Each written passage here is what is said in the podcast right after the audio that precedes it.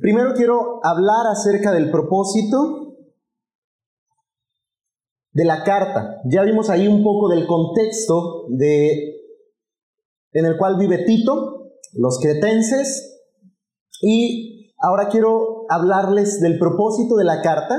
Y al hablar del propósito de la carta, también quiero hablarles acerca del propósito por el cual vamos a abordar en estudio esta carta a Tito como iglesia local. Bien, porque lo primero que tenemos que hacer al estudiar una carta en el Nuevo Testamento, eh, em, especialmente una carta como la de Tito, que es una carta conocida como una carta pastoral, de modo tal que quizá usted podría decir, ah, bueno, entonces aplíquese pastor y escuche bien porque le toca a usted aprender. Sí, voy a aprender mucho, pero al ser una carta pastoral, o llámese una carta a Tito, o llámese la carta para los Efesios, no quiere decir que lo enseñado a este en particular no sea aplicable a la iglesia. Así es que vamos a estudiar esa carta en la perspectiva de que no solo fue escrita para que Tito la leyera y Tito la aplicara, sino para que después de esto, por ser palabra de Dios revelada, podamos también los que la estudiamos aplicarla en nuestras vidas. Entonces, ¿Cuál es el propósito de la carta de Pablo hacia Tito? El propósito es ordenar lo deficiente con fin de que la iglesia manifieste la gracia de Dios en la forma en que, uno, hacemos iglesia, en la forma en que hacemos o vivimos en familia, y en la forma en la que nos relacionamos con la sociedad. Repito este propósito, ordenar lo deficiente con fin de que la iglesia, aquí lo aplico a nosotros, de que nosotros, flor de abril, manifestemos la gracia de Dios en la forma en la que vivimos como iglesia, pero también en la forma en la que vivimos allá en casita, como familia, y en la forma en la que nos relacionamos con la sociedad. Ese es el objetivo que vamos a perseguir al estudiar Tito. Que Dios obre en nosotros y que Dios haga de nosotros y que nosotros respondamos en obediencia y hagamos lo que tengamos que hacer. Que ordenemos lo deficiente con fin de que manifestemos su gracia en estos ámbitos. Como iglesia, al reunirnos, en cuanto a nuestra organización, en cuanto al gobierno, en cuanto a todo ministerio que hacemos como iglesia, en cuanto a la familia, cómo vivimos, de nuestra responsabilidad como padres, la responsabilidad como madres, esposas, esposos, hijos, incluso al hablar acerca de los esclavos, se refiere también a lo laboral, donde también debemos manifestar la gracia de Dios en la forma en la que vivimos y servimos como empleados, en la forma en la que nos relacionamos con la sociedad. Este es un propósito y un objetivo al estudiar Tito, al cual estaremos muy atentos. Tito es una carta que nos exhorta básicamente, hermanos, a adornar la sana doctrina con una conducta piadosa. Adornar la sana doctrina con una conducta piadosa. Y entonces, acabamos de estudiar eh, acerca de nuestros fundamentos de fe de las bases doctrinales que como iglesia tenemos. Y si bien el, escrito en cuanto a la declaración de fe de las iglesias bíblicas del Pacífico es un escrito un poco más amplio, con algunos puntos más detallados, este tríptico y la enseñanza que tuvimos en la serie pasada acerca de los fundamentos de fe es un extracto más resumido acerca de lo que creemos como iglesia. Ahora, ¿Por qué menciono otra vez esto? Hoy usted va a recibir un tríptico para que pueda llevarlo con usted y tener presente estos fundamentos de fe en casa con su familia. Pero la idea es que si hemos estudiado esto y hemos considerado lo que la Biblia enseña y lo que nosotros creemos de lo que la Biblia enseña, estos, estas doctrinas, dice Pablo a Tito, tienen que ser adornadas con la manera en la que vivimos. Es decir, que todo esto que creemos, ahora debe, debemos ponerle digamos, florecitas, collar, que, que, que, no sea incongruente lo que decimos creer con la forma en la que vivimos. A esto Pablo llama adornar la doctrina con una conducta piadosa. Entonces, estos son los objetivos que perseguiremos. Sin duda alguna, hermanos, yo me identifico con el autor no, no con el autor, perdón, con el eh, receptor de la carta, Tito, un joven ministro. Sí, soy joven, hermano. Un joven ministro que necesita la experiencia y el consejo de un ministro mayor y que bajo ese consejo, sin duda alguna, Tito tiene que responder en obediencia a lo que Pablo, en la autoridad que Dios le ha brindado, le pide ponga en práctica en la iglesia, de modo tal que tendremos que considerar esto de esta manera. ¿Con fin de qué? Como dijimos, de que como iglesia bíblica, flor de abril, manifestemos la gracia de Dios en nuestra manera de vivir que nuestros vecinos, que nuestra familia, que nuestra comunidad, al ver nuestra conducta, decía ahí el video, eh, nos vea quizá como cualquier otra familia, pero identifique algunos valores importantes y contrastantes con la cultura y la sociedad en la que vivimos. Valores que evidencien el Evangelio en nuestras vidas. Así es que, como iglesia, lo que tengamos que hacer tras el estudio de, la carta de Tito, lo que tengamos que ordenar cuando Pablo habla acerca de lo deficiente, no solo habla de algo que esté errado, sino de algo que esté incompleto, algo que aún tiene que hacerse. Así es que, sin decir más, habiendo externado el propósito de la carta y el propósito que perseguiremos nosotros al estudiar esta carta, vamos a adentrarnos en estos primeros cinco versículos. Es un saludo. Estos primeros versículos son un saludo. Y en nuestro estudio bíblico, no sé si usted le ha pasado, a mí me llegó a pasar, que de repente llegamos una carta, a un libro y vemos un saludo y, y ya en nuestra meditación como que nos lo brincamos. Decimos, vamos a la parte de enseñanza, como si no pudiéramos aprender algo de un saludo. Llegamos ya a la parte final de la carta, ya cuando se está despidiendo Pablo y ahí está diciendo, yo les escribo con mi puño, puño y letra y deseo que la paz del Señor sea con ustedes, hermanos. Y, y decimos, ¿qué voy a aprender de eso, hermanos? Increíblemente, pudiera exponer más de dos horas de tan solo estos cinco versículos sin problema alguno, a no ser porque el hambre me llegue y entonces tenga que parar, pero no lo creo. Porque un saludo, aunque pareciera no tener mucha enseñanza, realmente tiene mucha enseñanza. Y especialmente este saludo, si estos, los cuatro primeros versículos conforman el, saludo, la salutación de Pablo. Y en cuanto a los escritos paulinos, es la segunda carta que tiene el saludo un poco más extenso. Después de Romanos, Tito tiene setenta y tantas palabras. No hice mi nota aquí. Este, es un saludo muy amplio. Pero ese saludo en particular de parte del apóstol Pablo a Tito, al introducir su carta, empieza a evidenciar el tema, el propósito, la razón por la cual Pablo escribe y, empieza a impregnar sus palabras del, tono, del tenor que va a tener el escrito de Pablo. Así es que vamos a prestar mucha atención a esos primeros cinco versículos acerca del saludo de Pablo y lo primero que observamos ahí es a Pablo identificándose como siervo de Dios y apóstol de Jesucristo. Una expresión muy característica de los escritos paulinos, especialmente identificarse como apóstol de Jesucristo. Pero aquí dice Pablo, siervo de Dios y apóstol de Jesucristo, conforme a la fe de los escogidos de Dios y al pleno conocimiento de la verdad, que es según la piedad. Y en ese primer punto yo quise titularlo un siervo conforme al Evangelio. ¿Por qué? Pablo comienza su saludo identificándose de esta manera. Usa la palabra ahí siervo, doulos, siervo de Dios. ¿Qué implica que él se identifique como un siervo? Y esto comienza a ponerse interesante. Siervo implica la dependencia total de una persona ante otra. Ser siervo es ser propiedad de alguien, por lo tanto el siervo tiene la voluntad, su voluntad sujeta a la del amo y señor al cual sirve. Así que, sin duda alguna, Pablo tiene este concepto de sí mismo como siervo de Dios, a quien llama Señor. Él es su Señor, Dios es su Señor, él es su siervo. Es decir, que lo que Pablo está diciendo aquí es que Él somete su voluntad a la voluntad de su Señor, que él depende de completo de aquel que es su Señor.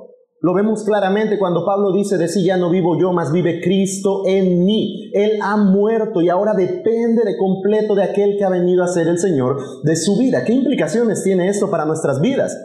Usted ha dicho o quizá ha cantado, tú eres mi Señor, Dios es mi Señor. Ahora le pregunto, tras estas implicaciones de llamar a Dios por Señor y nosotros como sus siervos, ¿seguro que somos sus siervos? Es decir, nuestra voluntad está sujeta a la voluntad del Padre, está sujeta a la voluntad de Dios, o como comúnmente llegamos con nuestra carta de oración, con nuestras peticiones, con nuestra voluntad, como diciéndole casi casi, fírmale de autorizado, ¿no? A veces así es nuestra oración, lo cual refleja que nuestra voluntad no está sujeta a la voluntad de Dios sino que nosotros queremos sujetar la voluntad de Dios a nuestra voluntad.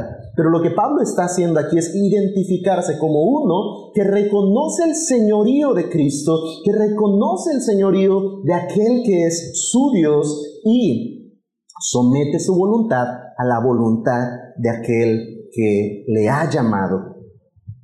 Uno de los problemas que Tito va a enfrentar al estar ordenando ahí los asuntos con los cretenses, uno de los problemas que tendrá que resolver precisamente es la falta de sujeción de los cretenses a las autoridades. Entonces, ahí encontramos la razón quizá por la cual Pablo inicia su carta dando ejemplo de su sumisión a la autoridad de Dios. Porque tenemos ahí un grupo entre los creyentes y los no creyentes en Creta que tienen un serio problema en sujetarse a la autoridad. Y en el capítulo 3 Pablo va a hablar acerca de la sujeción a las autoridades también.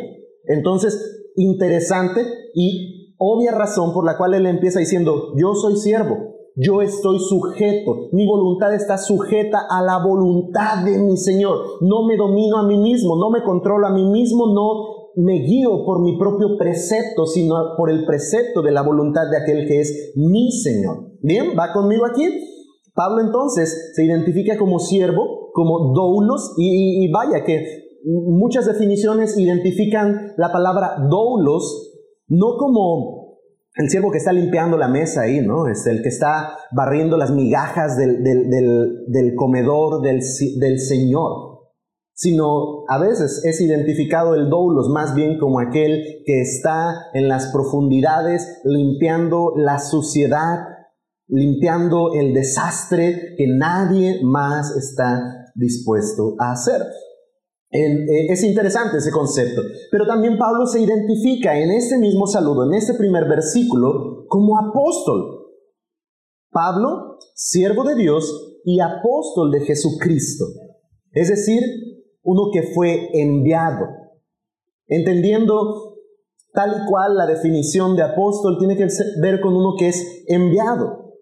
Pablo se identifica como ese enviado, como ese que está consagrado para una misión, que ha sido llamado y enviado, que ha sido consagrado para una misión en específico que le ha sido asignada.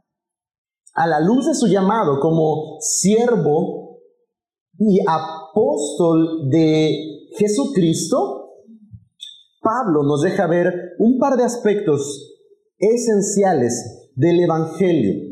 De modo que podríamos identificar a Pablo, y por eso lo he llamado así, como un siervo conforme al Evangelio, por los eh, aspectos del Evangelio que ahora vamos a resaltar. Dice Pablo ahí, un, un siervo de Dios, un apóstol de Jesucristo, conforme a la fe de los escogidos de Dios y al pleno conocimiento de la verdad. Así es que Pablo se identifica como uno escogido y uno enviado. ¿Qué nos enseña esto acerca del Evangelio? Primero, la elección la elección, hermanos, es una doctrina esencial referente a la salvación del hombre. Y Pablo deja ver un destello de esta verdad en su saludo a Tito. Dice, yo soy siervo de Dios, yo soy apóstol conforme a la fe de los que han sido escogidos. Se identifica entre esos escogidos. Tiene una común fe con los escogidos de Dios. Y la cosa, hermanos, es, el punto es que Dios ha escogido a aquellos quienes conforme a la fe habrán de venir a ser salvos.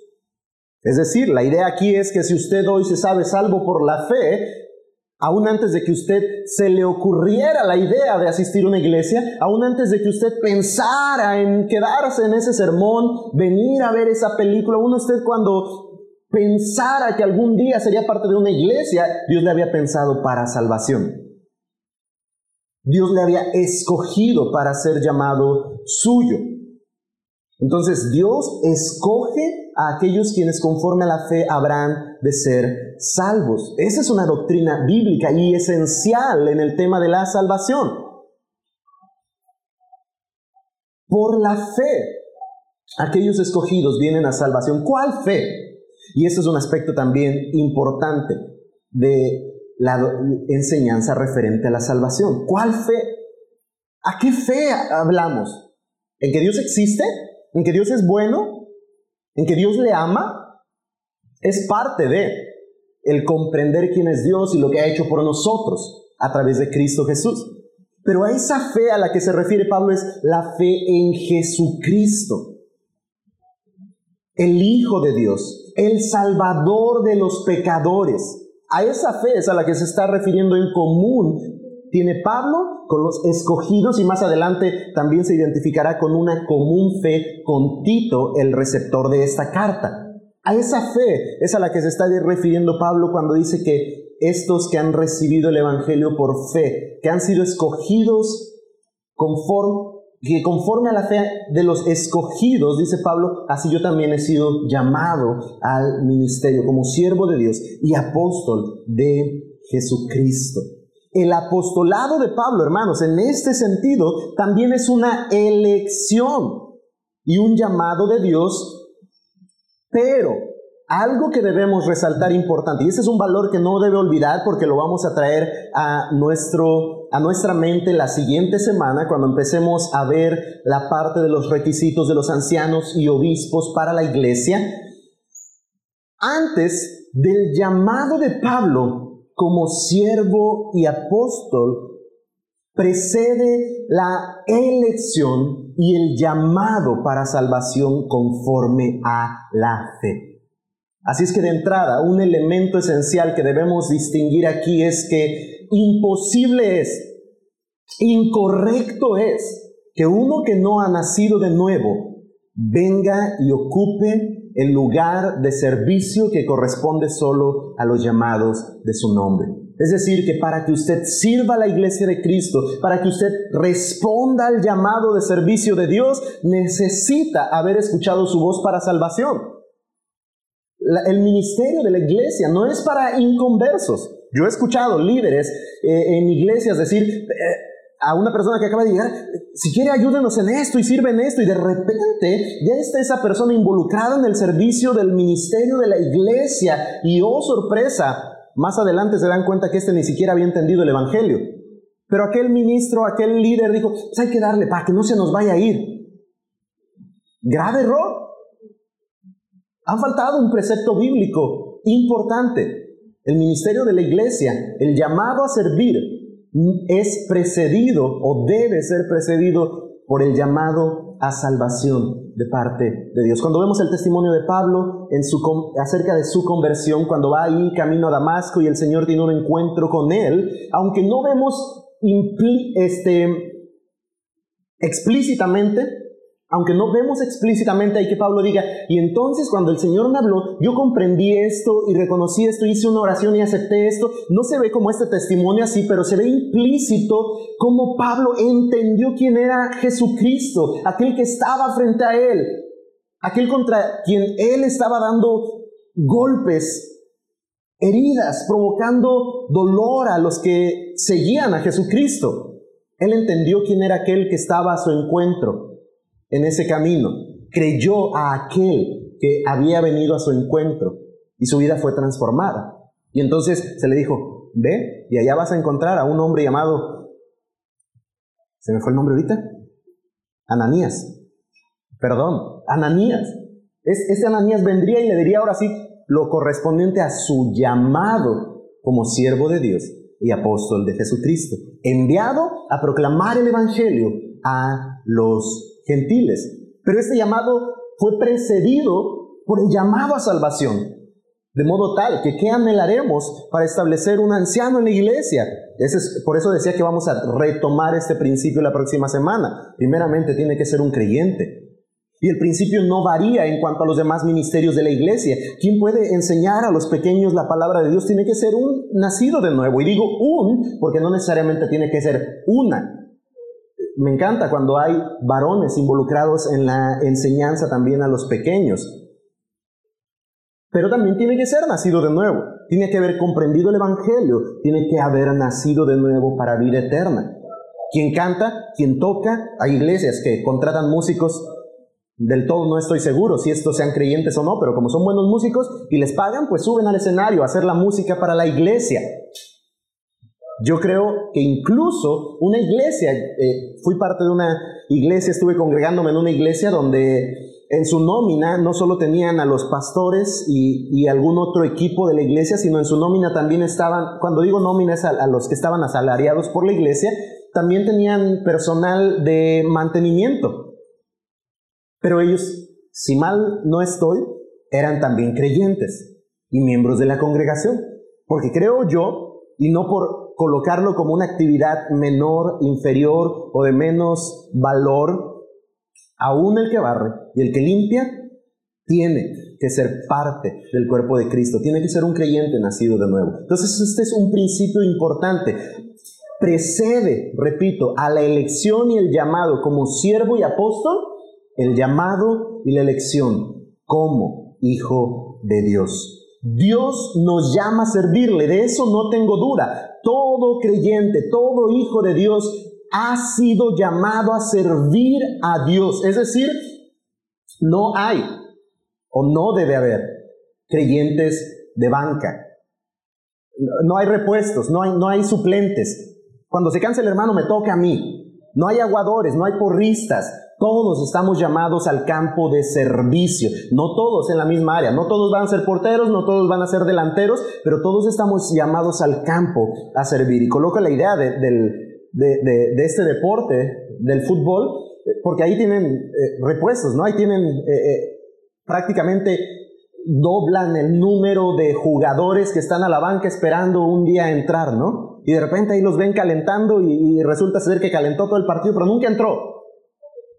No debe ser así en la iglesia.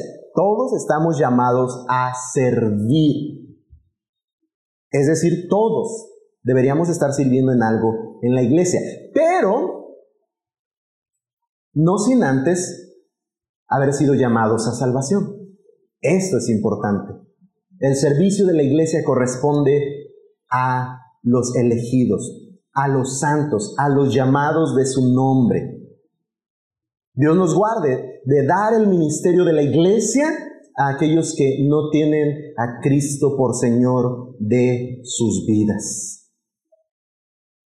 Entonces, dice Pablo, soy siervo de Dios, apóstol de Jesucristo, conforme a la fe de los elegidos, y luego dice que también conforme al conocimiento de la verdad que es según la piedad.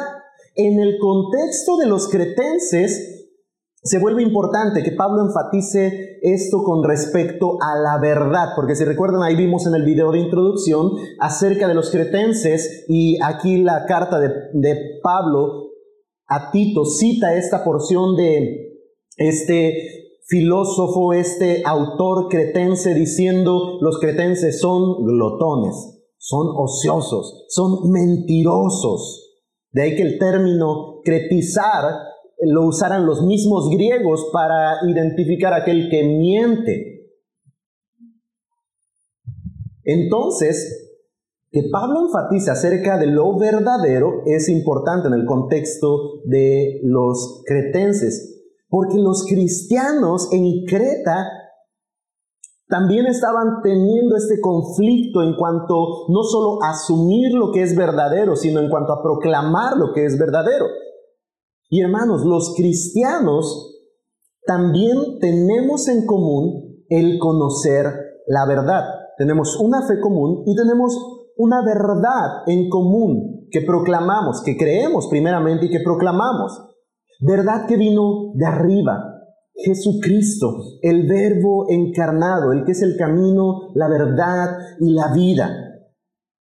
La verdad de Dios revelada en su palabra, hermanos, es la verdad que sustenta nuestra fe.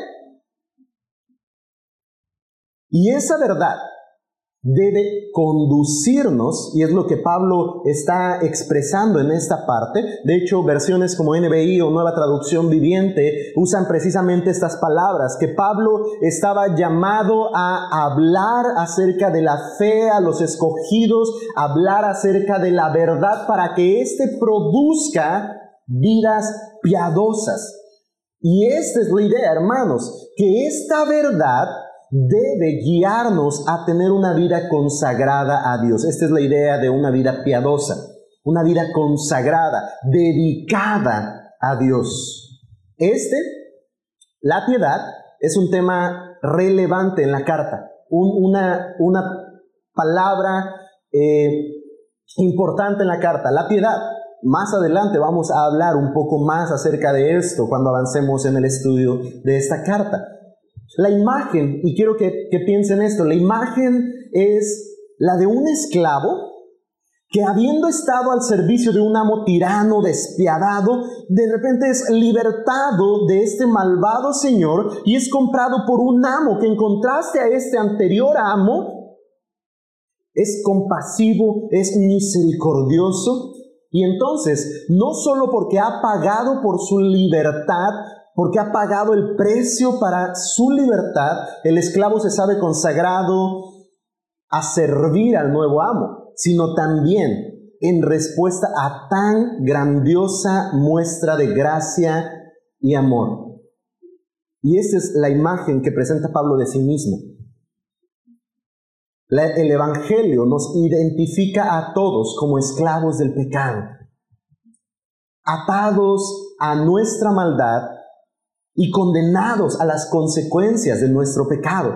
Y lo que Cristo ha venido a hacer, este amo misericordioso y compasivo, es pagar con su propia sangre la libertad, llamándonos a ser siervos suyos por amor. Siervos que no solamente les sirven en comprometidos a Él como su Señor porque les libertó, sino porque estamos agradecidos y respondemos a tan grandiosa muestra de gracia de tan amoroso Señor.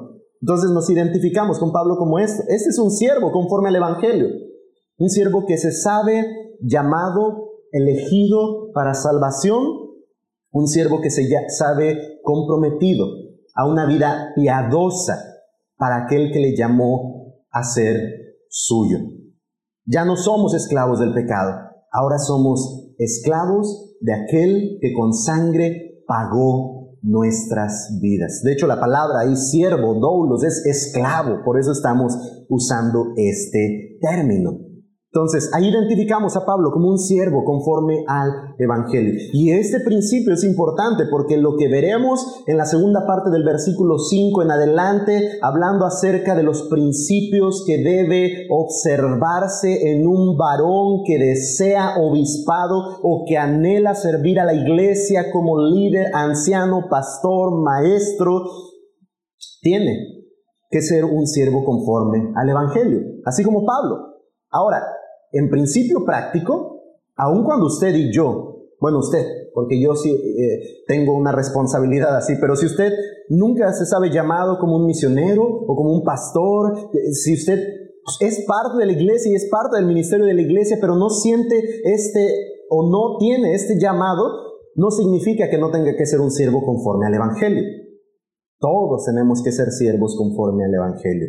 Después, Avanzamos en la porción y observamos a Pablo hablando acerca de el mensaje para el cual ha sido apartado a proclamar. Versículo 2.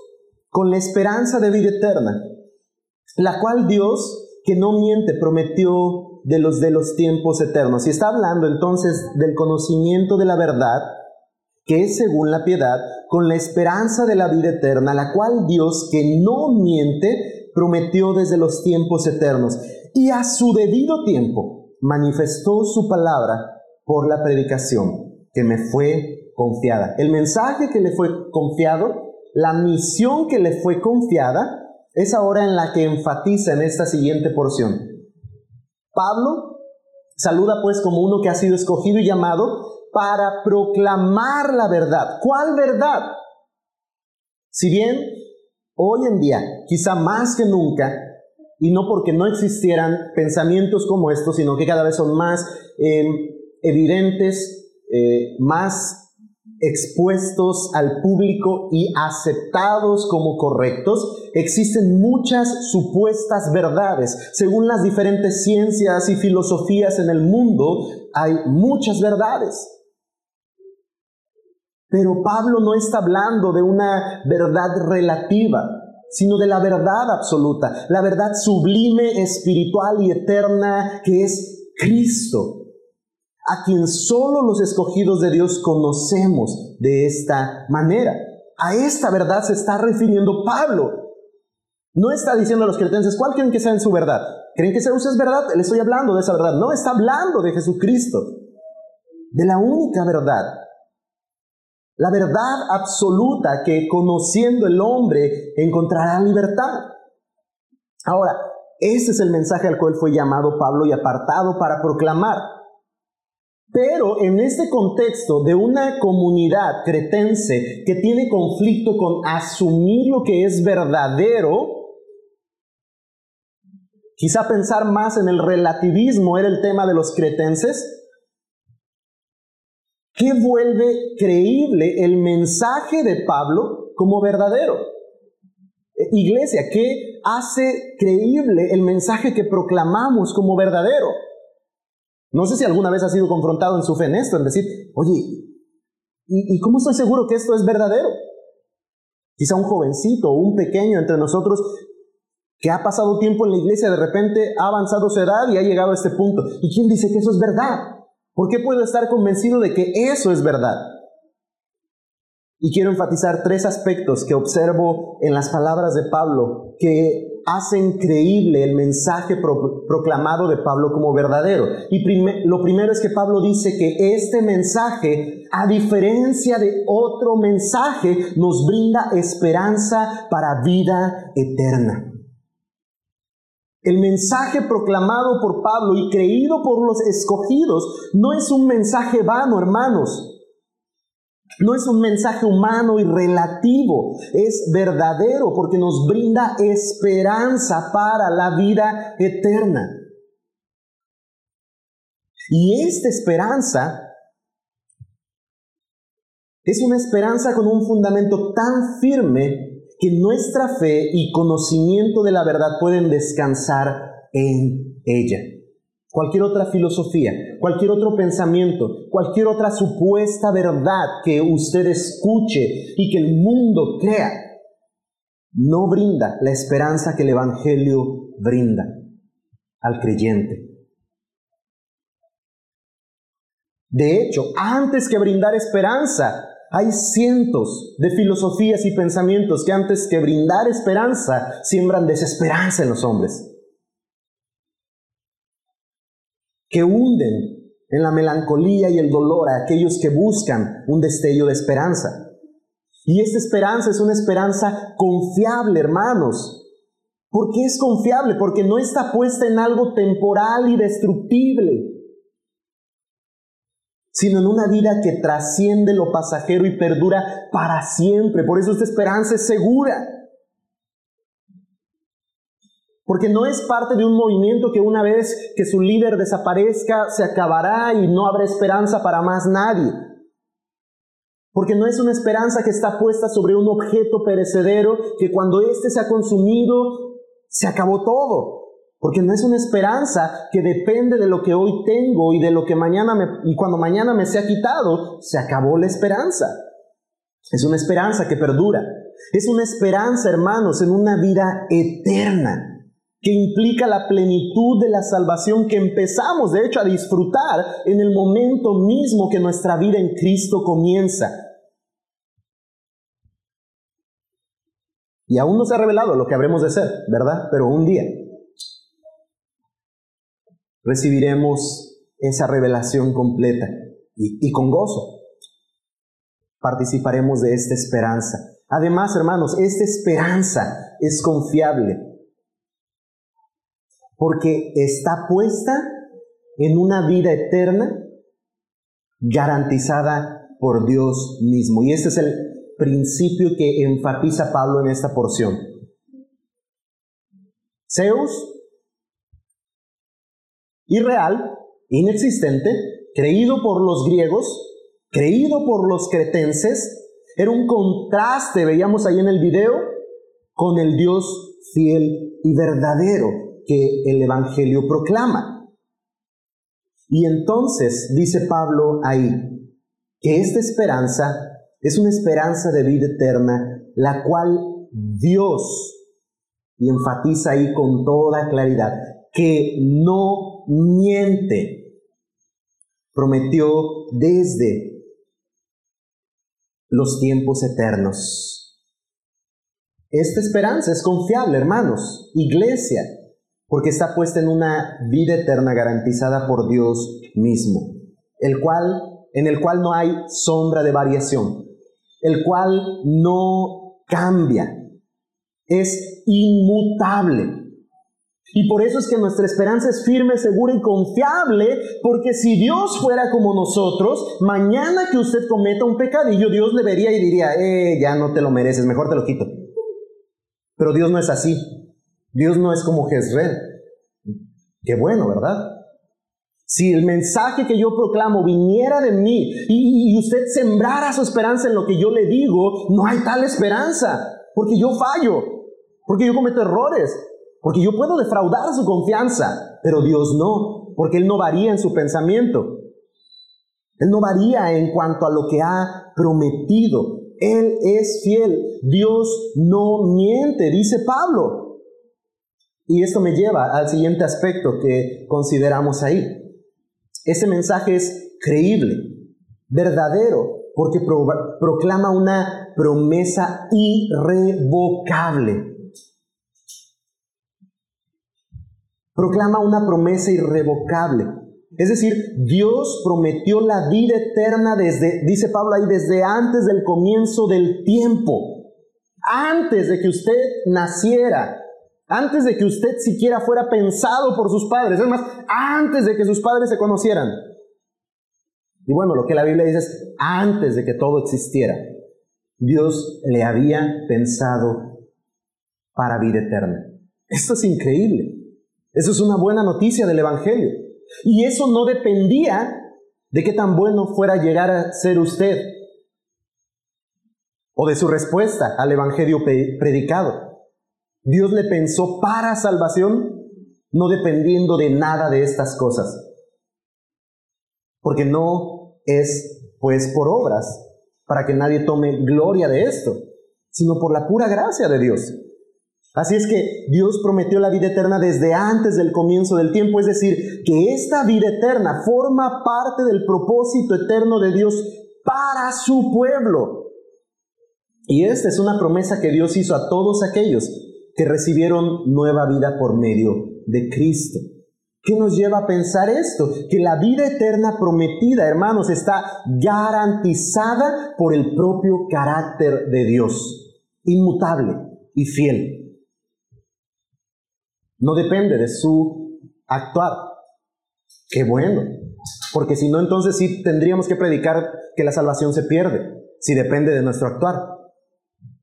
Porque si yo le preguntara hoy cómo se portó hoy, tal vez ahí diríamos, sí, ya la perdió hermano. Si observáramos nuestro caminar durante toda la semana pasada, eh, estaríamos muy en peligro quizá de perder esa promesa, pero no depende de eso. No depende de cuánta fe tiene. Depende de aquel que prometió, del carácter de aquel que siendo fiel e inmutable, cumplirá a sus promesas. Esta esperanza, hermanos, es cierta y segura porque Dios es fiel y no miente. Por eso creemos una salvación segura y eterna. Porque Dios es fiel y no miente. Porque depende de su propio carácter la garantía de esta esperanza. Si nuestro Dios fuera Zeus, si tendríamos que tener desesperanza. Si no ve a Hércules, pobrecito. Estaba desesperanzado el amigo. Pero Dios, el Dios vivo y verdadero, es inmutable, no cambia en su parecer. Si ha prometido, cumplirá. Es fiel y hará valer su palabra. Entonces, en su plan eterno, lo que la Biblia enseña es que predestinó vida eterna a los escogidos los que por la fe vienen a Cristo y aguardan esta esperanza para vida eterna. Ese es un plan eterno de Dios. Él predestinó esto para sus escogidos. El verso 2 es un claro fundamento para la doctrina de la salvación. Dice que esta es de Dios con la esperanza de vida eterna, la cual Dios, que no miente, prometió desde los tiempos eternos y a su debido tiempo la manifestó. Entonces, Él prometió, por tanto es segura y es eterna. Usted puede confiar que si viene a Cristo para salvación, Él hará valer su promesa, porque Dios es fiel para cumplir lo que ha prometido que el que viene a Él, por medio de la fe, recibirá de Él la promesa que ha sido dada para vida eterna. Que el que viene a Él no morirá eternamente, sino que tendrá vida y tendrá vida eterna, vida en abundancia. Y eso no depende de qué tan bueno sea usted, de qué tan bueno sea yo, de qué tan fiel sea usted o qué tan fiel sea yo, sino de qué tan fiel es el que prometió. ¿Va conmigo hasta aquí?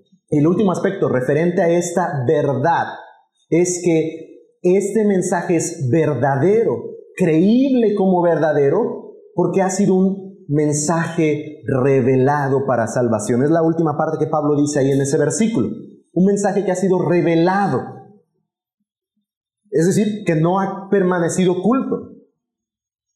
Hay movimientos religiosos hay filosofías que reservan sistemas ocultos a la gente. Bueno, sí, lo hemos pensado a veces con mi esposa. Si es bueno, entonces no tendría por qué estar oculto. Si es bueno para las personas, entonces tendría que darse a conocer. Y ese mensaje es verdadero y creíble porque ha sido revelado, porque no ha permanecido oculto, no ha permanecido secreto a los hombres, ha sido revelado y ha sido revelado para salvación.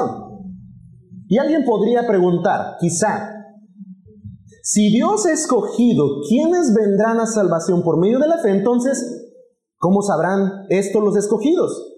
¿Cómo se van a dar cuenta de esto? Y Pablo dice, por la proclamación del Evangelio. El plan de Dios, hermanos, el plan, en el plan de Dios, Él reveló, manifestó su voluntad redentora por medio de la predicación. Y este es un principio muy importante. ¿Qué es predicar? Predicar es proclamar a viva voz la palabra de Dios. Esa es una definición concreta de predicar. Proclamar a viva voz la palabra de Dios a los hombres. De modo tal que cuando un mensaje, en un mensaje no se emplea la palabra de Dios, podemos llamarle discurso, charla, el nombre que le venga en mente, pero no predicación. Mientras ese mensaje, mientras esa conversación esté carente de la palabra de Dios, no está proclamando el mensaje de Dios. Entonces, este mensaje es verdadero porque proviene de Dios. ha sido revelado por Dios, no ha permanecido oculto. Y ahora, aquí hay un precepto importante en cuanto a nuestra fe.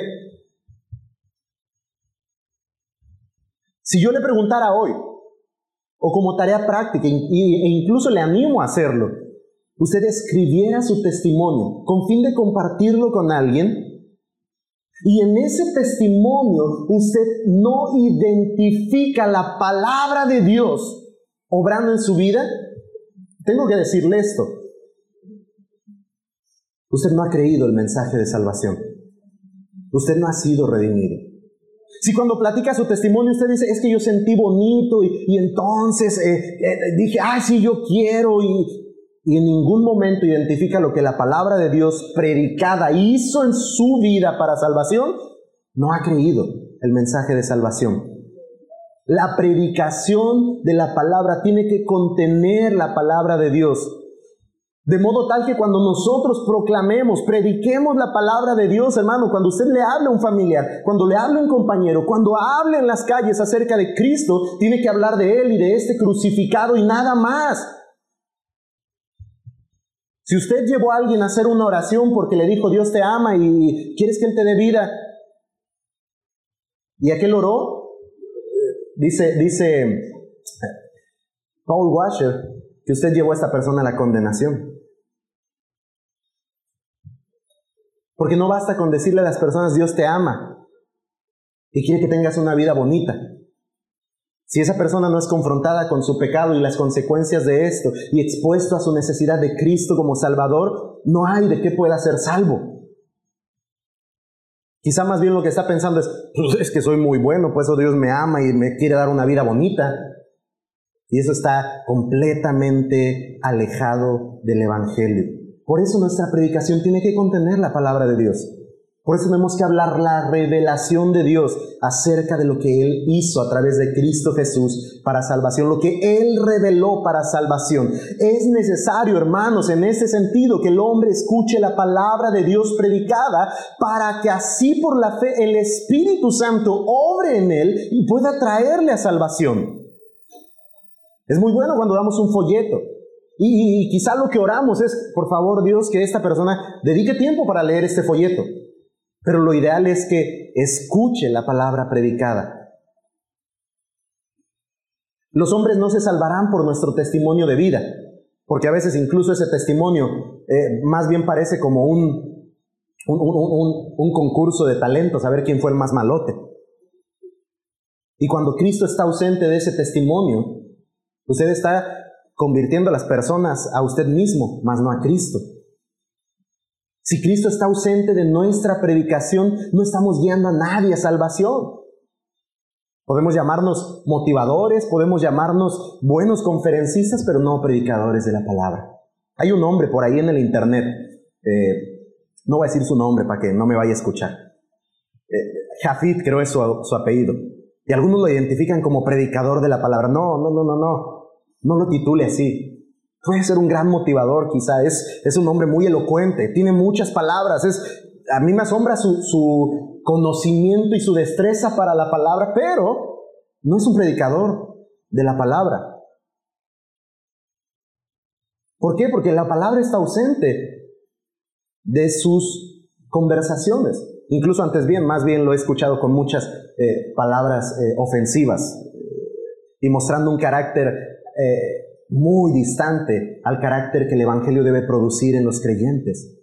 Hermanos, lo menciono a él para advertirnos, cuidado que nuestra proclamación de la palabra esté ausente precisamente de la palabra que decimos creer. Cristo tiene que ser proclamado, Cristo tiene que ser anunciado para salvación de los pecadores. Los pecadores no serán salvados por estimularles a vivir una buena vida. Los pecadores no serán salvados por persuadirles de la bondad de Dios y de sus muchas bendiciones. Los pecadores solo podrán ser salvados cuando entiendan cuán grave es su pecado y cuánto necesitan ellos a Cristo. Por eso su palabra tiene que ser predicada. Dice la escritura que la fe viene por el oír y el oír por la palabra de Dios. ¿Cómo? Invocarán aquel del cual, en el cual no han creído. ¿Y cómo creerán si no han oído? ¿Y cómo oirán si no hay quien les predique. Así es que, una, necesitamos asumir nuestra responsabilidad ante la predicación de la palabra. Dos, yo le animo, de verdad le animo a que escriba su testimonio. Escriba su testimonio y, y escríbalo con la idea de compartirlo con alguien. Pero, ojo, si al escribir su testimonio no encuentra a Cristo en él, urgentemente hable con alguien o en la intimidad vaya a Cristo y búsquele a Él para salvación. Hemos estado mencionando la doctrina de la elección y algunos pueden llegar a pensar también, bueno, entonces la predicación es innecesaria ya que Dios ha elegido. Pero la doctrina de la elección no vuelve innecesaria la predicación de la palabra. Al contrario, al igual que Pablo, nosotros hemos sido encomendados por Dios a predicar esa palabra, para que de entre los muchos Dios llame a los pocos, para que de entre todos los condenados Él salve a los que por su misericordia Él ha de salvar. Pudiera hablar mucho más acerca de esta doctrina, pero necesito ir al final de este mensaje. Y la parte final de este mensaje tiene que ver con lo que vamos a estar observando en la carta. Pablo termina esta porción en el versículo 5, la porción que vamos a, a considerar hoy, encomendando una tarea a Tito, una tarea importante. Tito fue uno de los que seguramente escuchó la palabra predicada por Pablo, creyó esta palabra, por fe recibió esta palabra de Dios y por fe recibió la esperanza de vida eterna proclamada en este mensaje. De ahí que Pablo le llame por esta causa, perdón, versículo 4, a Tito, es a quien escribe la carta, de quien toma nombre la carta, a Tito, verdadero hijo en la común fe. Ahí está identificando esa común fe de la que hablábamos hace un momento. Gracia y paz de parte de Dios el Padre y de Cristo Jesús nuestro Salvador. Versículo 5 en su primera parte. Por esta causa te dejé en Creta, para que pusieras en orden lo que queda y designaras ancianos en cada ciudad como te mandé. Decía entonces, Tito fue uno de los que escucha la predicación de Pablo, cree este mensaje y por la fe recibe esperanza de vida eterna. Y precisamente es a Tito a quien Pablo dirige esta carta, de modo que podemos identificar la carta titulada como Tito, no porque Tito sea el autor, sino que Pablo escribe a Tito. Y en este último pasaje que hemos leído y que vamos a considerar hoy, Pablo se dirige al receptor de la carta, primeramente como verdadero hijo en la fe común. Esa común fe que resalta Pablo para con Tito es la misma común fe de los escogidos de Dios. La fe en Jesucristo como Salvador y aquel que imparte y hace efectiva la promesa de vida eterna a los escogidos. Entonces, después de dirigirse a Tito con un muy afectuoso saludo, que de hecho eh, no deja solo ver ese afecto, sino el respeto y la buena voluntad de Pablo para con Tito de parte de Dios el Padre, como lo dice ahí en su oración. Gracia y paz de parte de Dios el Padre y de Cristo Jesús nuestro Salvador. Y después en el versículo 5 viene la instrucción concreta, en lo cual Pablo quiere que Tito se ocupe ahí en esa isla de Creta. Por esta causa te dejé en Creta. Reina Valera 60 usa la expresión para corregir lo deficiente. Para corregir lo deficiente. Esta versión dice para que pusieras en orden lo que queda. Entonces, decía hace un momento, no solo es para corregir lo que está haciéndose de manera errónea, sino también para completar lo que no ha sido completado, lo que no ha sido hecho. Tito, a lo largo del Nuevo Testamento, puede ser ubicado como un discípulo de Pablo, un discípulo que Pablo pudo guiar como un niño espiritual, entrenarlo como un ministro aprendiz y finalmente, como lo vemos aquí, pedirle que se encargue de tareas ministeriales como parte de un equipo igual en el ministerio. Y ese es un precepto también importante. porque está enseñándonos incluso de la transmisión de conocimiento, del equipamiento y la multiplicación del liderazgo en la iglesia, algo por lo cual debemos orar como iglesia. Por más varones, siervos, ministros del Evangelio ocupándose de las tareas que a la iglesia le han sido encomendadas.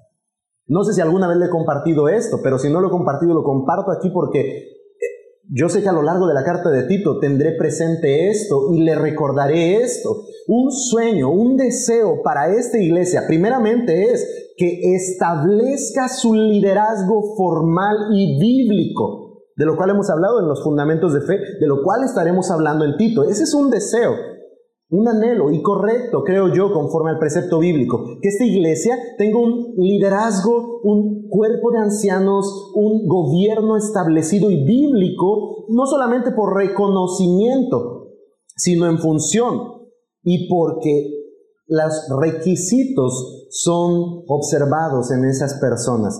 De modo tal que cuando yo, por la gracia de Dios y bajo la sabiduría de Él, observe en un varón las cualidades para sumarse a un equipo de trabajo, lo cual, eh, ahorita hablo de eso, pero es otro propósito también, otro anhelo para la iglesia. Cuando observe a este varón, hermanos, yo les pediré, oremos, ore por este varón y observe a este varón. Para que si usted ve las cualidades bíblicas descritas para que Él ocupe este lugar, lo haga. Y si no, no así tenga que trabajar más yo, no pondré a uno que antes de edificar la iglesia la destruya. Porque estaría yo faltando a una responsabilidad y estaríamos actuando como iglesia en contra del precepto bíblico. De la importancia de esto y Pablo nos va a enseñar de esto ahí en, el, eh, en este capítulo del versículo 5 en adelante. Y le decía que otro anhelo para la iglesia es, yo creo que la iglesia debe tener es, ese equipo, pero que como tal podamos identificar a más varones como ministros, pastores, ancianos de la iglesia. No es una tarea que necesito desempeñar solo. Es una tarea en la cual necesito hacer equipo. Necesitamos otro nuevo Tito. Necesitamos más Pablos.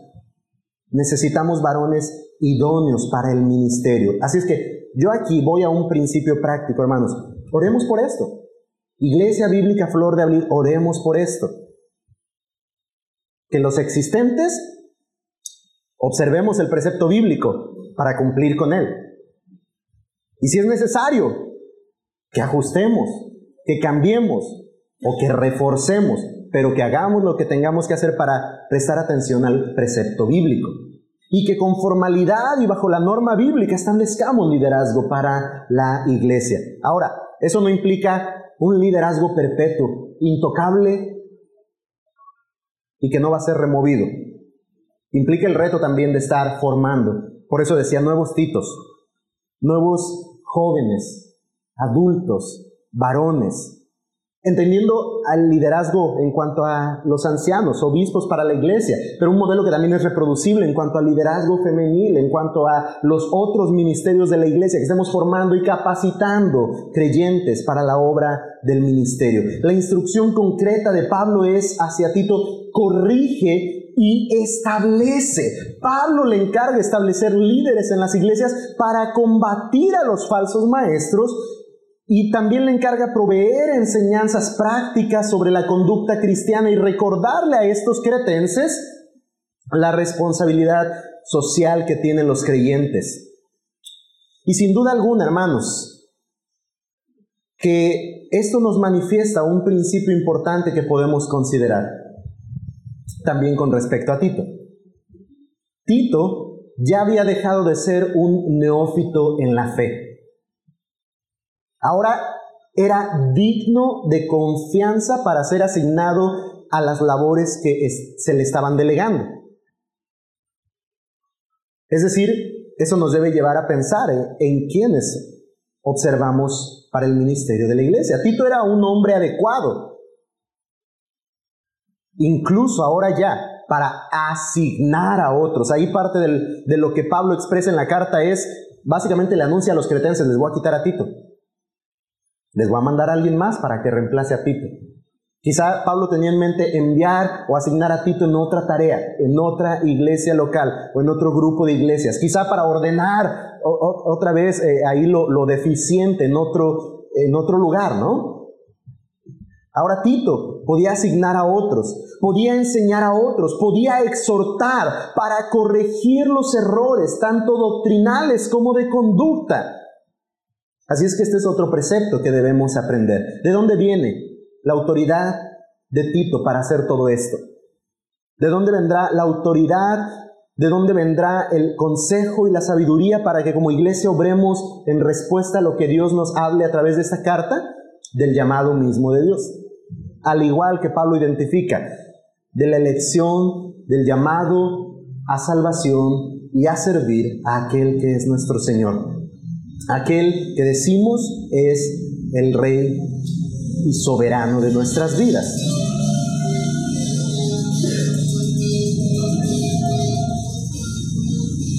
Lo bueno es que ya terminamos, ya que llegó la fiesta, ¿verdad? Entonces, hermanos, ¿qué haremos con la enseñanza de Tito? Sin duda alguna, al ser una carta, pastoral, ha sido una carta que a mí me ha estado enseñando mucho y espero me siga enseñando. A su debido momento, le invitaré a prestar atención a aquello por lo cual debe orar por un servidor, observar y cuidar de un servidor y de todos cuantos ocupen un lugar de servicio en la iglesia. Pero como iglesia, Dios nos ayude a estar atentos a lo que tengamos que hacer, a lo que tengamos que ordenar. Por deficiente, quizá porque lo estamos haciendo mal, o quizá porque no lo estamos haciendo. Ahora, eso es en cuanto a iglesia. Si tenemos que ordenar el gobierno, tenemos que ordenarlo. Si tenemos que ajustar los ministerios, tenemos que ajustarlos. Si, tenemos que ajustar incluso la predicación, tenemos que ajustar para ser como iglesia que la doctrina que proclamamos sea adornada para manifestar la gracia de Dios a los hombres. En casita, varones, mujeres, hijos, recibiremos instrucción bíblica para también ordenar lo deficiente. Si el hombre no está cumpliendo con su responsabilidad delante de Dios en el hogar, tenemos que ordenar lo deficiente. Y quizá eso implique que algunos seamos llamados, y, si fuera mi caso, así tendría que ser. Si yo estoy desatendiendo a mi esposa por cuidar a la iglesia, y Pablo ahí dice que tengo que hacerlo de manera distinta, quizá implicaría que me siente y que cuide de mi casa, que ordene aquello que tiene que ser ordenado en casita. Hijos, padres, esposas, recibiremos instrucciones y que Dios nos ayude a ordenar lo deficiente en casa en cuanto a nuestras responsabilidades sociales, si hemos faltado a la ley, si no estamos siendo un ejemplo a nuestra sociedad, si no estamos manifestando la gracia de Dios en nosotros y adornando la doctrina con una conducta piadosa, que Dios nos ayude también a lo largo del estudio de Tito a ordenar lo deficiente. Ese será el enfoque que tendremos durante toda la carta, ordenar lo deficiente y que sea nuestra oración y nuestro deseo que Dios haga su voluntad en nosotros para gloria de su nombre.